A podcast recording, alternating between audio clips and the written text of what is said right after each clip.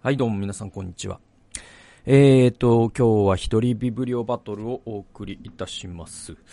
えーとですね、多様性の科学第3回でございますけれども、えー、前回は、あのー、尊敬型ヒエラルキーと、えー、支配型ヒエラルキーっていう話、えー、そして、あのー、心理的安定性っていうね、えー、まあ、今のその組織論で非常に注目されている、えー、そういった概念、えー、ちょっとご紹介いたしました。で、えっと、この、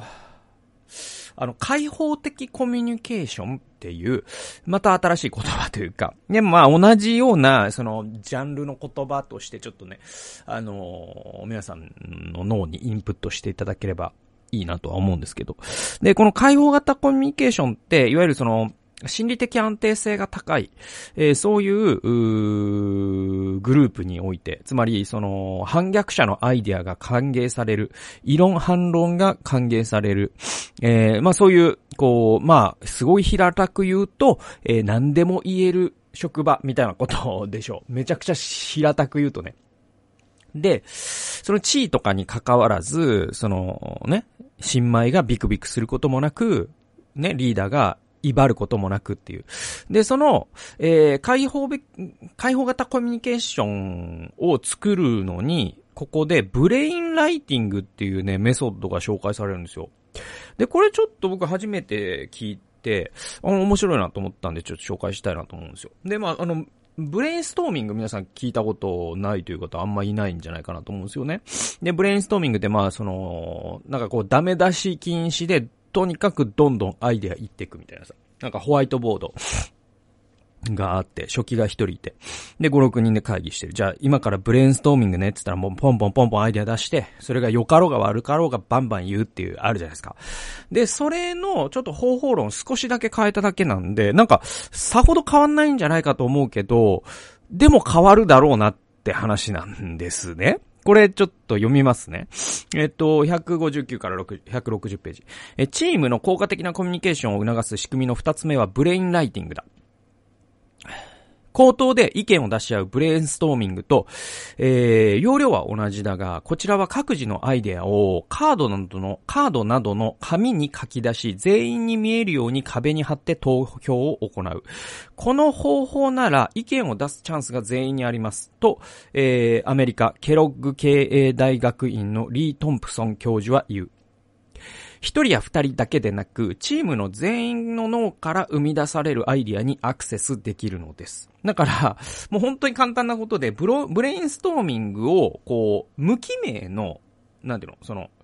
投票っていうかさ、だから、えー、っと、ブレインストーミングだと平場で、こう、ホワイトボードがあって、言ったやつを書いていくじゃないですか。ブレインライティングの場合は、なんか5、6人いたら、全員に、例えば、なんだろうな、ちょっと今から時間5分作りますみたいな。で、えっと、付箋というか、まあ、紙でもいいですよ。で、そういうのを何枚か、何枚かというか枚数分みんなに配ります。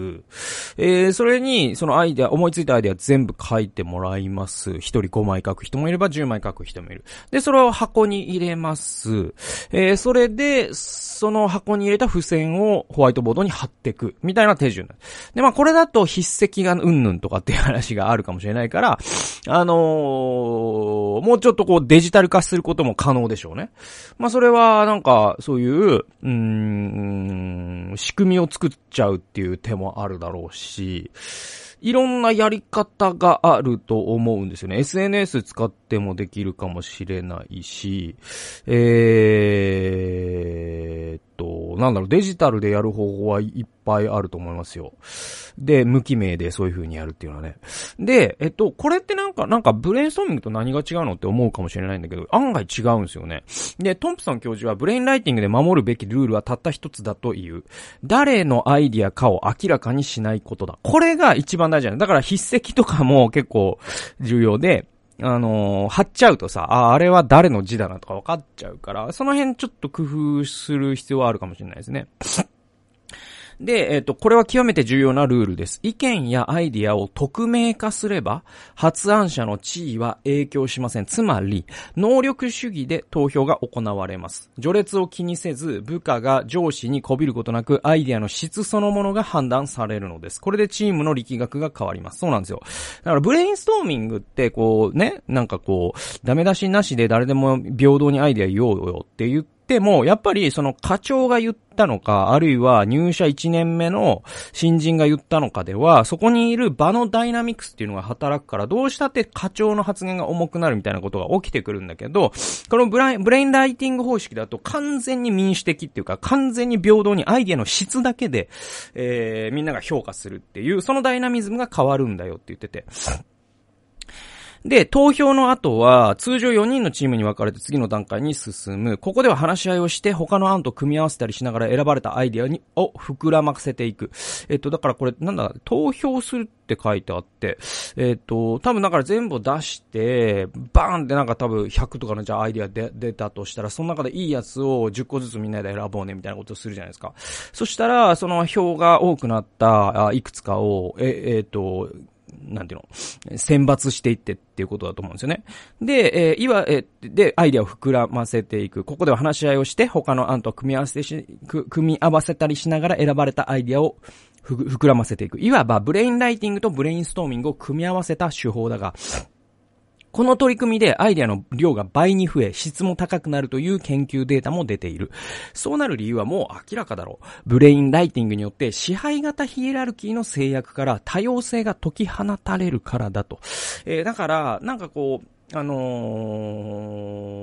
ー、なんだ、支配型と、えっ、ー、と、尊敬型のリーダーシップってあったんだけど、その、あやっぱ、その組織というものの性質からして、どうしたってある程度支配型にならざるを得ないっていうところって多分あると思うんですよ。で、いかに平等平等って言っても、そのやっぱり日本だと、その年功序列というか、目上の人に、えー、を尊敬するという儒教的な文化もありますし、で、なんかこう、リーダーとか肩書きがあると、やっぱ肩書きは、ただの肩書きだよと言言っても、それでもやっぱり、その人の、経験とかが加味されたってことがあるから、そのアイディア自体が完全な平等っていうのは、やっぱりブレインストーミングでは実現されないんだけど、このブレインライティングだと本当にこう、アイディアだけが、あの質だけが勝負になるから、支配型のヒエラルキーによる弊害を避けることができるって言ってて、あ、これ面白いなと思ってて。で、僕自身ね、ちょっと時々やることとちょっとリンクするんだけど、それが、その僕、あの、いろんなところで講演をさせてもらったりね、あとまあワークショップを導かせてもらったりとかするんだけど、その時に、あの、質疑応答を僕、あの、割と好きで、うん。あの、なんだろう、質問？その聞いた、話を聞いた人から、えっと、質問 を、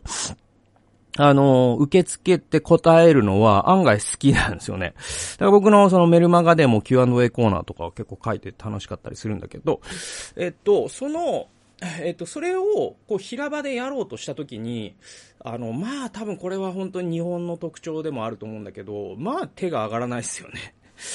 で、手が全然上がらないんですよ。で、うんと、上がったと思ったら、結構、なんていうのかな、前なんかでフリートークで話したと思うけど、そこで持論を展開し始める人とかが上げたりするんですよ。なんていうの、お前かいみたいな。あげたと思ったらお前かいみたいな。だから、だからそういう、往々にしてその人は結構高齢のおじさんであることが多いんだけど、えー、っと、だからその質問、はい、はい、質問がありますって。えー、っと、そもそも日本のなんとかというのはなんとかなんとかでして、私が読んだ本によるとこうでして、えー、私はね、前ね、こういう経験もしまして、えー、そしてね、やっぱりね、こういうのはね、ダメだと思うんですよ。えー、そしてですね、こういう問題提供すると私としてはこう答えたい。はいっていう。質問どこにあったんやっていうね。多分、それ、しかもその間10分とかかかるやつとかいるから、時々。やつって言っちゃったね。あの、肩とかいるから。あのだから、お前かいって思うんですよね。よりによってお前かいみたいな。だからね、それなんか、その、一番みんなが困る人ほど手を挙げがち問題だからこれってなんか、教会とか会社、教会の総会とかさ、会社の話し合いでもさ、よくあるあるだと思うんだけど、一番、この人なーっていう人ほどすげえ長い発言をするっていう。この問題を僕ずっと考えてて、でも本当に聞きたいことがあって、的確な論点もわきまえて、僕のね、話の内容も把握した上で、これはいい質問だなって思っている人ほど、周りにやっぱ気を使うから、自分がこんな時間を奪っちゃいけないなとか、あるいは単純にシャイだったりとか、して、えっ、と、質問しないんですね。で、僕も、各言う僕もそんなにそういう平場で質問できる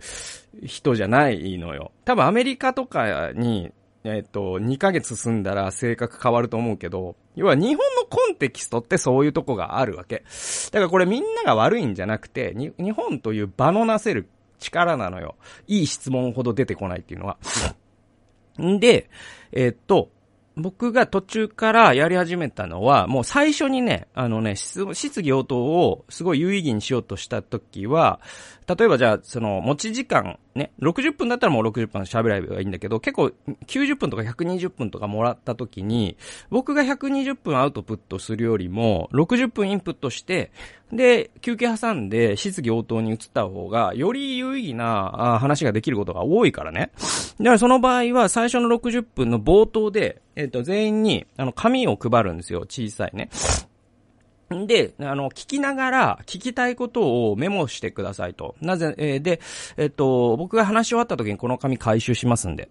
そして、えっと、10分の休憩の後に紙の中、その書かれた紙の中から僕が選抜して、えー、それで、えー、似たものはちょっとね、あのー、くくったりとかもしますけども、それで答えさせてもらいますみたいにするんですよ。で、そうするとね、すごくね、いいね、こう、時間の使い方ができるんですね。えー、そうすると、その、持論展開おじさんも、の弊害もなくなるし、すごくいい質問を持った人人の、が、なんていうの、手を挙げてどう、ね、なんか、もう迷惑なんじゃないかしら、みたいなこと、っていう、うそういう遠慮とかも解消されるので、非常にいい有有意義なね、時間の使い方ができるなっていう、えー、それがね、なんか途中から気づいて、このもう5、6年とかずっとと、あの、ことあるごとにやり続けてるんだけど、あのー、これって結構実はブレインライティングに通じる。で、僕がずっとやってきたことを、その会議のブレインストーミング的に使うっていうのがブレインライティングで、皆さんもね、もし、あのー、チームで何かね、えー、そう、こう、相乗効果発揮したいとか、そういう方はこれを使うっていうのは、すごくおすすめですよ。はい。特に日本みたいなコンテキストだと、結構破壊力がある、えー、ツールだと思うんで、はい。えー、おすすめでございます。そして、えー、次行きましょうか。で、あの、支配型ヒエラルキーと尊敬型ヒエラルヒエラルキーの、えー、話が、あちょっと続くんだけど、えっ、ー、とね、これね、ちょっと面白い、話があって、これは日本だけじゃなくて全世界的な傾向で、えっと、その、支配型ヒエラルキーって社会が安定している時にはうまくいくんだけど、不安定な社会ではうまくいかないんですよ。逆に尊敬型ヒエラルキーって、社会が、えっ、と、安定してる時、つまり目標が明確で、例えばさ、その昭和の時代の、その高度経済成長期の所得倍増計画の時の池田内閣の時の、えー、本当にまさに株式会社日本みたいな形で官民一体で重工業を中心に国づくりをしていた時ってね、例えばなんかこう鉄の生産を今1なんだけど、それを1.5にしよう。それを5年以内に達成しようっていう時に、もう目標も決まってるし、やり方も決まってると。あとは効率性だけなんだっていう時は、実は支配型ヒエラルキーでいいんですよ。だけど、その問題設定自体が、あ一年に何回も変わるみたいなのが今のビジネス環境で、ね、えー、こうやろうと思ってたけど、そもそも前提が変わるっていう、その前提の変更とゲームの、ゲームのルールの変更とかですね、えー、前提の変更っていうのがものすごい頻度で起きるっていうのが、まあ今のビジネスを取り巻く事業環境ですよね。で、そうなった時に支配型ヒエラルキーってめちゃくちゃうまくいかないんですよ。で、逆に尊敬型ヒエラルキーの方が反逆者のアイデアを取り入れることができるし、多様性を担保できるから、えー、尊敬型ヒエラルキーのはうまくいくんです。で、これは納得していただけると思うんだけど、人間の心理って実はすごいパラドキシカルで、その、不安定な時ほど、支配型ヒエラルキーを人は望んでしまうっていう、そういう不幸な組み合わせがあるんですよね。ちょっと読んでいきます。えー、165から167ページ。さて、ここまでヒエラルキーについて様々に考察してきたが、最後に強烈に皮肉な事例を、あ事実を紹介して締めくくろう。ある心理学の実験では、人は不確かな状況に直面すると、我々はある種の支配的なリーダーを支持して秩序を取り戻そうとする傾向がある。いわば自分の不安を他人の主導力で埋め合わせするのだ。これは時に代償調整と呼ばれる。これ代償調整という名前がついているそうです。例えば、第一次世界大戦後の世界経済の先行きが不透明な時代には、ドイツやイタリアといった独裁国家が台頭した。ムッソリーニとかヒトラーってことですね。だからあれって、そのヒトラーとかムッソリーニが俺は野望を抱いて独裁者になってやるって言った部分ももちろんなしにしに、えーないわけじゃないです。ゼロじゃないです、常に。だけどそういう人はいつの時代にもいるんですよ。だけどあの時代にあの状況でドイツやイタリアが軍国化した。そしてまあ日本もそうなんだけど、それはなぜ起きたかというと、あの時代、まあ、あの、ドイツの場合だったら第一次大戦の、そのベルサイユ協定だったかな。まあ、とてつもない戦争の賠償金を負わせてしまったんですよ。国際、当時の国際連合がね。で、もう、その国の経済破綻しちゃって、とにかくドイツってその当時、その不安定だった社会が。で、その不安定な社会状況になると、人はここに書かれている代償調整と言われる、えー心理的メカニズムによって、我々には力強いリーダーが必要だっていうふうに考えちゃうんですよ。はい、続き読んでいきますね。アメリカ、メリーランド大学の心理学者、ミシェル・ゲルファンドが、えー30カ国以上を対象に調査を行ったところ、自国の安定安全を脅かす外、えーそえー外力ね、外敵に対してより強固な政治的 ヒエラルキーを形成して対抗しようとする傾向がどの国にも見られたというと。えーっと、だから、あのーまあ、今のね、世の中っ、実は、その、も、また、その、なんというか、その第一次大戦後の状況を繰り返すんじゃないかっていうふうに危惧している、えー歴史家とかですね、社会学者の人は多くて、で、その理由は何何かというと、その不安定だからなんですね。うん。で、コロナもあります。で、災害も多くなってます。気気候変動もものすごいです。えー、そして、まあ、中国の台頭で、そのアメリカと中国の、その、ね、えー、パワーバランスっていうのが、えー、要はそのパックスアメリカーナが終わるかもしれないみたいな不安もあるし、えー、で、雇用の不安もある。産業構造が変化したことによって、えー、これからの世界がどうなっていくか誰も見えない、一寸先が誰も見えてない世界の中で、今、各国で力強いリーダーが求められているっていうのが、この代償調整と言われる心理的な力学によって、そうなってるんです。だからこそロシアではプーチンが支持され続けるし、中国では習近平が支持され続けるし、インドではモディという、まあ、この人も極右の人ですけど、えーこの人が支持され続けるし、えー日本の安倍政権もそういう文脈で、えーワシントンポストとかですね、ニューヨークタイムズは語っていますし、えーまたですね、まあ、フィリピンのドゥテルテだとかですね、まあ、アメリカのトランプさっき言ったっけ？で、えーで、その EU でも結構極政党とかフランスでマリーヌ・ルペンがですね、え勝ちそうになったりする。まあそういう背景には世界が不安だから、世界が不安定だから人々が不安になって、不安というのは代償調整という心理学メカニズムを起こすから、それによって人々は我々にはより強いリーダーが支配的な権威主義的なリーダーが必要なのであるという方に人々は傾きやすいんだけど、これは非常に皮肉なことで、実は不安定な時代ほど支配型ヒエラルキーっていうのは破綻するんです。だから、軍国主義になった日本は破綻しましたし、ヒトラーのドイツもムッソリーニのイタリアも破綻したんですよ。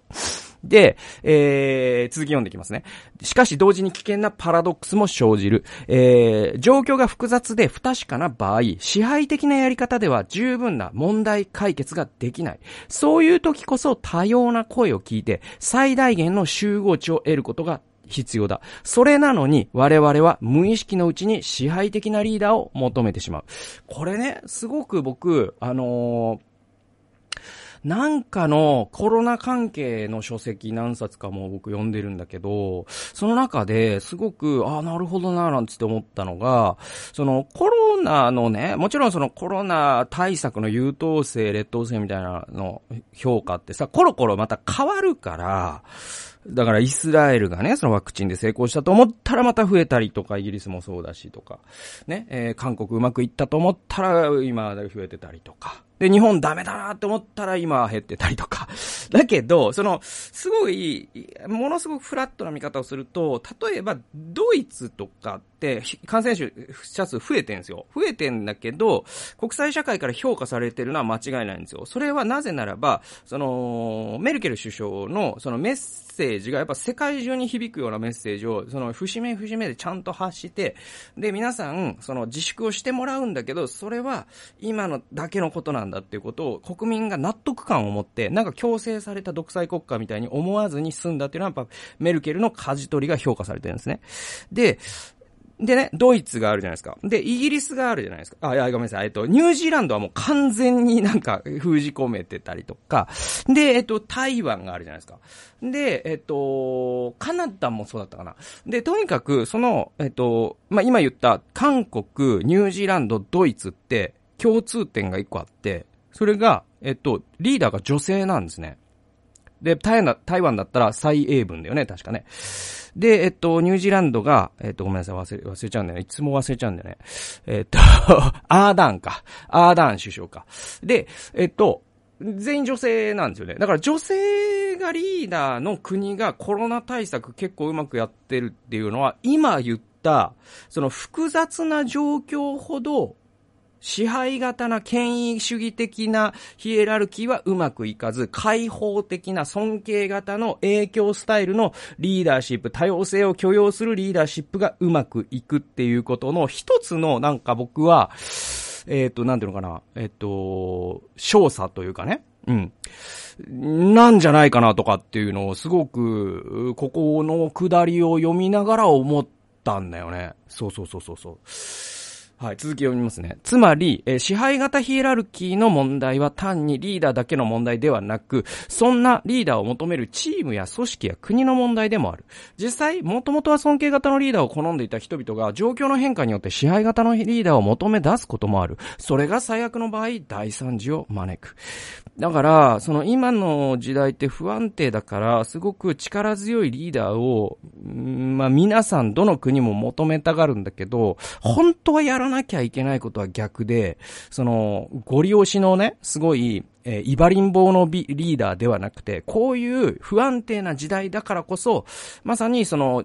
女性的なというと、ちょっとジェンダーロールバイアスが、えー、ついちゃうかもしれないけど、ものすごい人の声を聞けたりとか、ね、自分の意見を曲げれたりとか、人とその、こわもてに、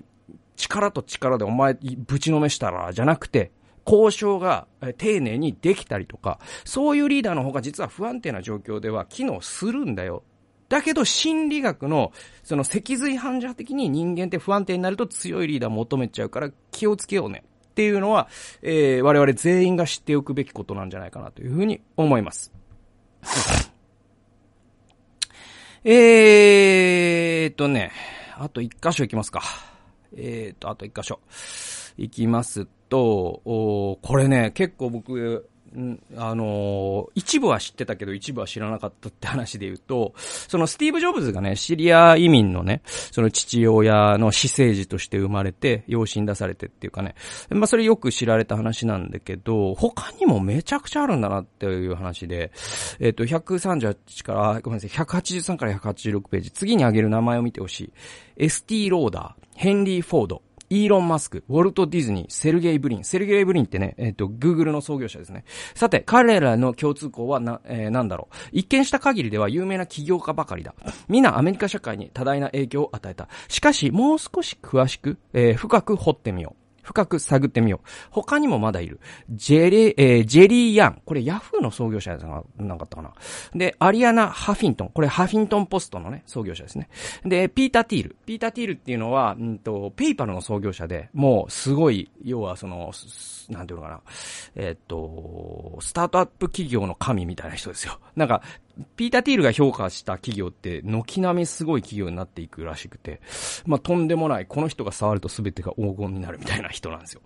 で、えー、いずれも現代のアメリカの経済の一端を担う人々だ。えー、ではその共通項は何か実は、ね、皆移民、もしくは移民の娘や息子たちだ。これだから偶然の一致とは思えないですよね。だって移民の率ってアメリカは移民多いとはいえ、人口の10%ってことはないんですよ。多分、ね、あの、1から9の間ですよ。僕ちょっと正確にわかんないけど。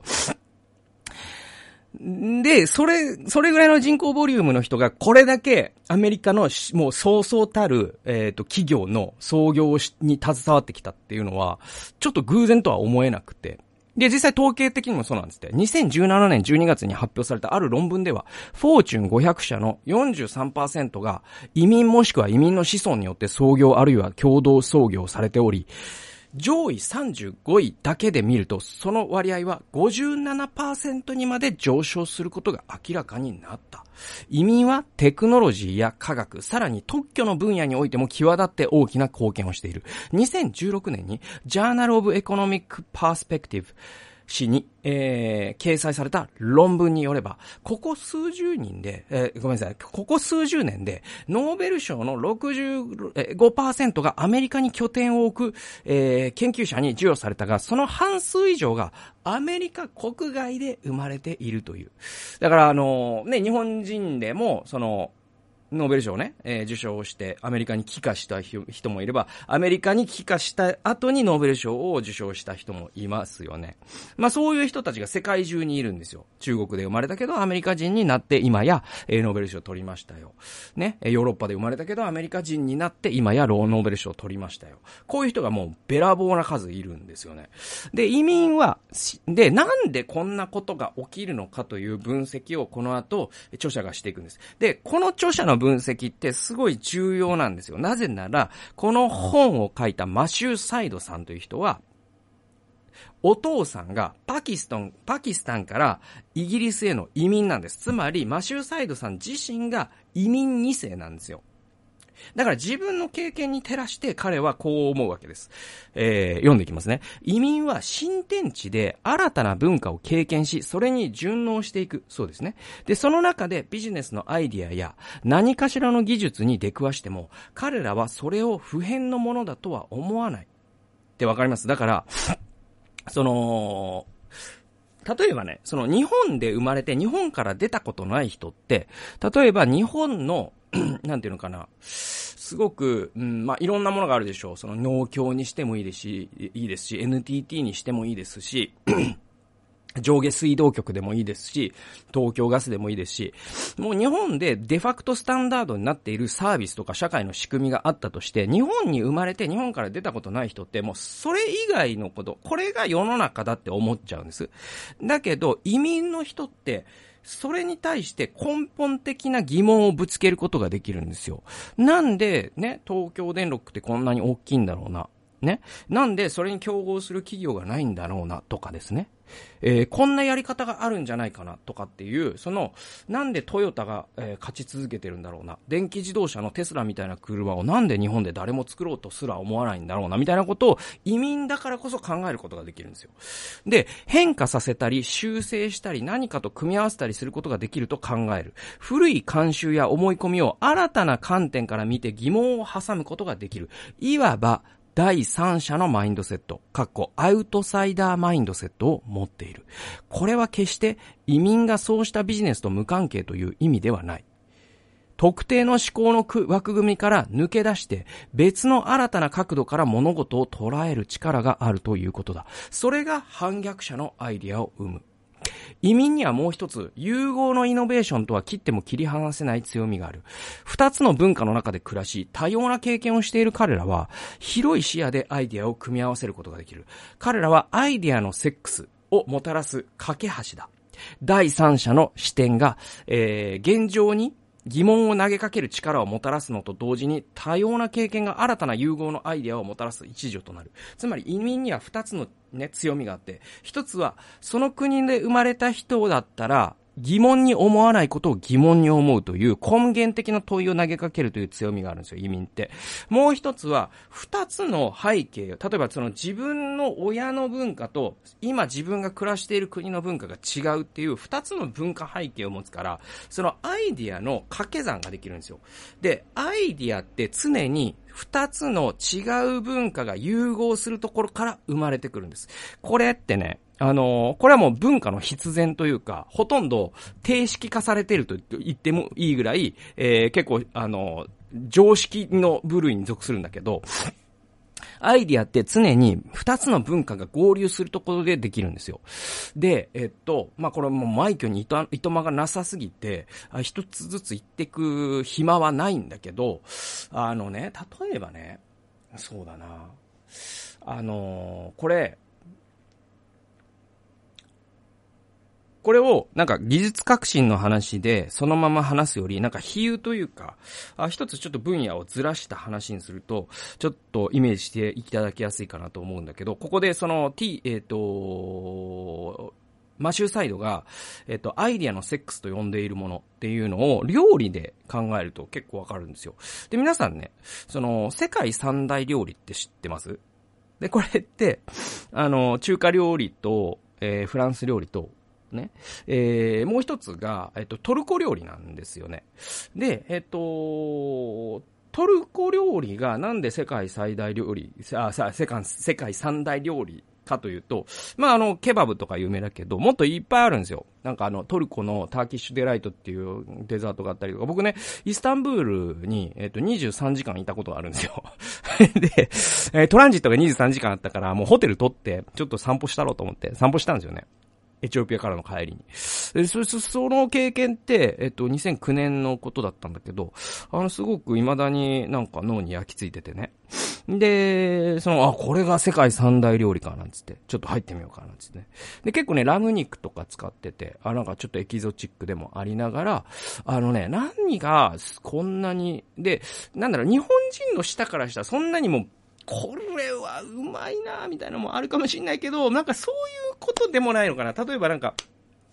フランス料理とかで言うとさ、本当にもうなんかフォアルグ、フォア、フォアグラのパテがもうえげつなかったな、あれは、とかあるかもしれないし、中華料理だったらなんか、ね、魚の、えー、あんかけがもうなんであれは、みたいな。どぎも抜かれたよ、みたいな。あで、トルコ料理ってなんかそういうことじゃなくて、なんかね、とにかくね、バラエティの多彩さなんだよね。うん。で、それに僕は結構度肝を抜かれたというか、あの、本当に豊かっていうかね。だから、その、アイディアの豊かさなんですよ。トルコ料理の強みって。うん。で、じゃあなんでそうなったかというと、トルコが文化が合流する地点だったからなんです。で、えっと、12世紀から13世紀でよかったと思うんだけど、そのトルコがコンスタンティノープル、えー、っていう時代に、えっと、だから、えっと、そのトルコが、トルコってずっとキリスト教の中心地だったんですよ。で、それが、えっと、今度はイスラムの世界になっていった時に、ね、えっと、キリスト教がイスラムに押されてた時代っていうのが12、3世紀にあって、で、その時にはトルコもイスラムになるんです。で、その時代に確かインドでもタージマハールが作られてとかっていう認識で、ごめんなさい、僕ちょっと世界史弱すぎて間違ってること言ってるかもしんないけど、で、あの、とにかくそのイスラムがす、ね、ものすごく映画を極めた時代に、えー、トルコはイスラム教になるんですよ。だから、そのトルコの僕、世界遺産を、そのイスタンブールで2カ所ぐらい青のモスクと、あともう一個なんかね、すごい有名なね、あのね、あるんですよ。その、イスタンブール市内にある、えー、その建物にも入って、入場料払ってね。で、そこがすごく僕は衝撃的だったの。で、それ何かっていうと、えっ、ー、と、もともと東ね、教会として建てられたんだけど、モスクになるんです。その後に。だから、なんていうのかな、そのキリスト教のイコンもあれば、その、イスラムの建物の形は、その玉ねぎみたいな屋根があったりとか、かそのキリスト教とイスラム教が合体してんですよ、そこで。で、さらにインドの人とかとも交流があるから、だからトルコ料理ってその、チャイとか、あ、ごめんなさい、えっと、なんとかチャパティとか、なんかその類の影響も受けてるし、地中海料理の影響も受けてるし、そのヨーロッパの影響も受けてるし、アフリカの、その、なんかモロッコ料理とかね、そういう影響も受けてるし、ものすごいいろんなものが集まってくる拠点だったから、それだけ料理が多彩になったんですね。で、あの、文化ってそういう風にできるんですよ。で、えっ、と、あとね、あの、僕、バインミーって好きなんですけど、バインミーってね、あの、ベトナムのサンドイッチなんですよ。で、あの、なんていうのかな、えっ、とね、フランスパンにレバーパテ挟んで、で、なんかちょっと玉ねぎと挟んで、で、えっと、パクチーぶち込んだっていう、まあ単純に言うとそういう食べ物なんだけど、めちゃくちゃうまいんですよね、あれね。で、あれって何かっていうと、ベトナムがフランス領だった時代に、えっと、フランスのその統治してたフランス人たちが、その地元にある食材を使ってなんかうまいもの作ろうと思って、フランスパンとレバーパテはフランスから。で、パクチーはベトナムの地元から。で、食ってみたらすげえうまいっつって広まったのがバインミーなんですね。で、あと、その沖縄にスパム、ポークスパムおにぎりってあるじゃないですか。あれめちゃくちゃうまいじゃないですか。で、あれって沖縄にもともとあった豚肉の油味噌っていうものと、沖縄のおにぎりと卵焼きと、それにアメリカ軍が持ち込んだスパムね。ポークスパム。えー、あれを挟んでみたらもうえげつないうまいし、あれも僕大好物だったりする。あとね、あの、スカジャンってあるじゃないですか。ね？えっ、と、小泉進次郎が来たり、えー、昔だったら浜ちゃんが来たり。で、あれって、あれって何かっていうと、あれは、その横須賀で、えっと、横、GHQ が日本を支配していた時代に、えっと、横須賀の、その、えっと、GHQ の米軍の兵士たちが、あの、地元の、その日本のなんかこう、着物の生地とか、そういうのを、こう、した、仕立て直して MA1 を作れないかな、みたいな 遊びをしてて、そこから始まったらしいんですね。あと、アロハシャツ。これ、日系ハワイ人が作ったと言われてて、これも着物を日本から嫁入り道具として持ってきてハワイに移住したんだけど、けどハワイの気候と着物が合わないから、これ、ハサミ入れて、ハワイの伝統的なシャツの形にしようっていうところから、アロハシャツって始まってるんですよ。でも、さらにその、あとはもう日本のラーメンね。こんなん、もう日本でしかありえない進化の仕方してるじゃないですか。で、あと、カリフォルニアロールってあれなんか、き、極物だと思ってたけど、く、もう今や、もう、うまいくないですか？カリフォルニアロールとかってうまいと思うんですよね。まだなんかその日本のなんか繊細なね、中トロみたいなうまさとは全然違いますよ。全然違うけど、あれはあれですげえうまいじゃないですか。で、僕が何をずっと言ってるかというと、文化が融合するところにこそ面白いものが生まれてくるんです。で、だから、移民がその今のフォーチュン500企業、つまり今の世界で富を生み出す、えー、企業のもうトップ、えー、35のうちの6割以上が移民によって作られたっていうのは、実は偶然でも何でもなくて、必然なんですよ。ってことを考えると、いかに多様な背景を持つ人を社会に、あるいはチームに、あるいは組織に組み入れるかっていうことが、まあ、これからの世の中の、まあ、なんていうかな、生き残りにおける